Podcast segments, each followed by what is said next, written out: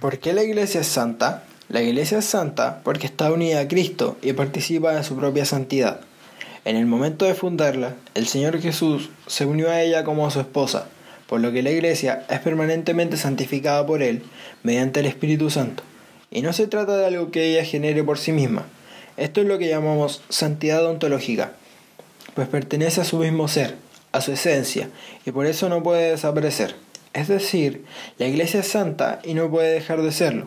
Por otra parte, está lo que llamamos la santidad moral, que es la santidad en la que se crece mediante la ayuda de la gracia y la práctica de las buenas obras.